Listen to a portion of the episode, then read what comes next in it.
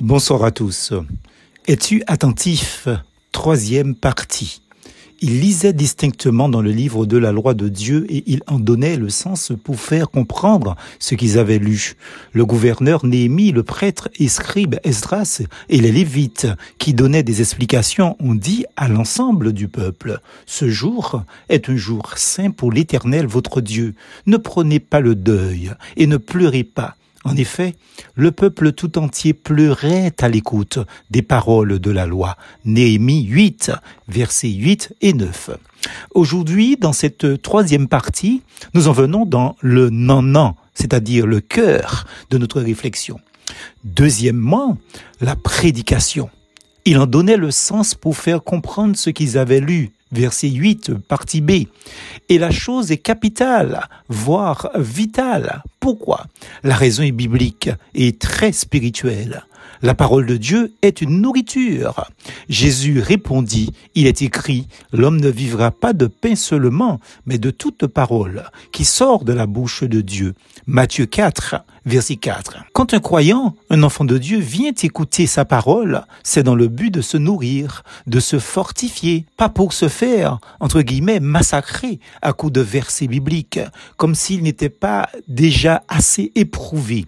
Voilà donc pourquoi l'un des critères de choix d'une église locale doit être basé sur le fait que là où on va s'établir, où on veut s'établir, eh qu'on s'assure que l'enseignement soit basé sur la Bible, que l'enseignement soit clair, équilibré, riche et nourrissant l'âme.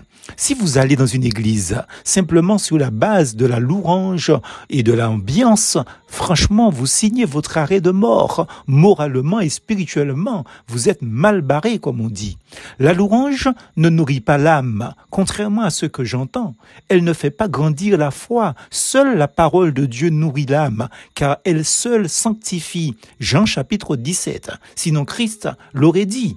Ainsi, les enseignants doivent travailler chaque jour et se mettre au pied du Seigneur afin de s'assurer que le peuple est bien nourri quand il prêche la parole et qu'ils ne viennent pas pour l'ambiance de la louange ou simplement par camaraderie avec quelqu'un d'autre de l'assemblée. Troisième chose, la chair n'est pas un lieu de cancan, comme on dit chez nous, c'est-à-dire de dispute ou de règlement de compte. Voilà un aspect important. Un responsable d'église m'expliquait comment un collègue se servait de la prédication pour régler ses comptes avec certains frères et sœurs et responsables et de son assemblée. Cette démarche est tout simplement charnelle et diabolique. Galates chapitre 5 verset 15 et 1 Corinthiens 3 verset 3. Attention. Toutefois, une nuance mérite d'être faite.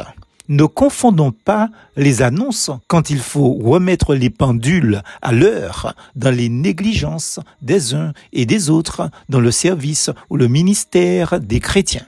Ce qui a trait à l'organisation des activités dans l'église locale, ce n'est pas pareil. Ici, c'est mieux d'expliquer, de rectifier les choses en chair, fraternellement bien sûr, au lieu de voir chacun individuellement. Pourquoi? Parce que les annonces, les nouvelles, comme on dit, de ceci et de cela n'ont rien à voir avec la prédication de la parole de Dieu. Je veux dire, on ne prend pas sa Bible en introduction pour faire ensuite les annonces des choses euh, concernant l'Église. Les annonces concernent l'organisation de l'Église locale, où on informe, où on corrige justement ce qui n'est pas fait correctement. Rien à voir avec la prédication de l'Évangile qui doit être dirigée par le Saint-Esprit. C'est un peu comme ceux qui confondent la prière et le Milan, c'est-à-dire les ragots. Par la prière, on parle à Dieu. Les ragots, on parle aux hommes. Bref, ça c'est un autre sujet.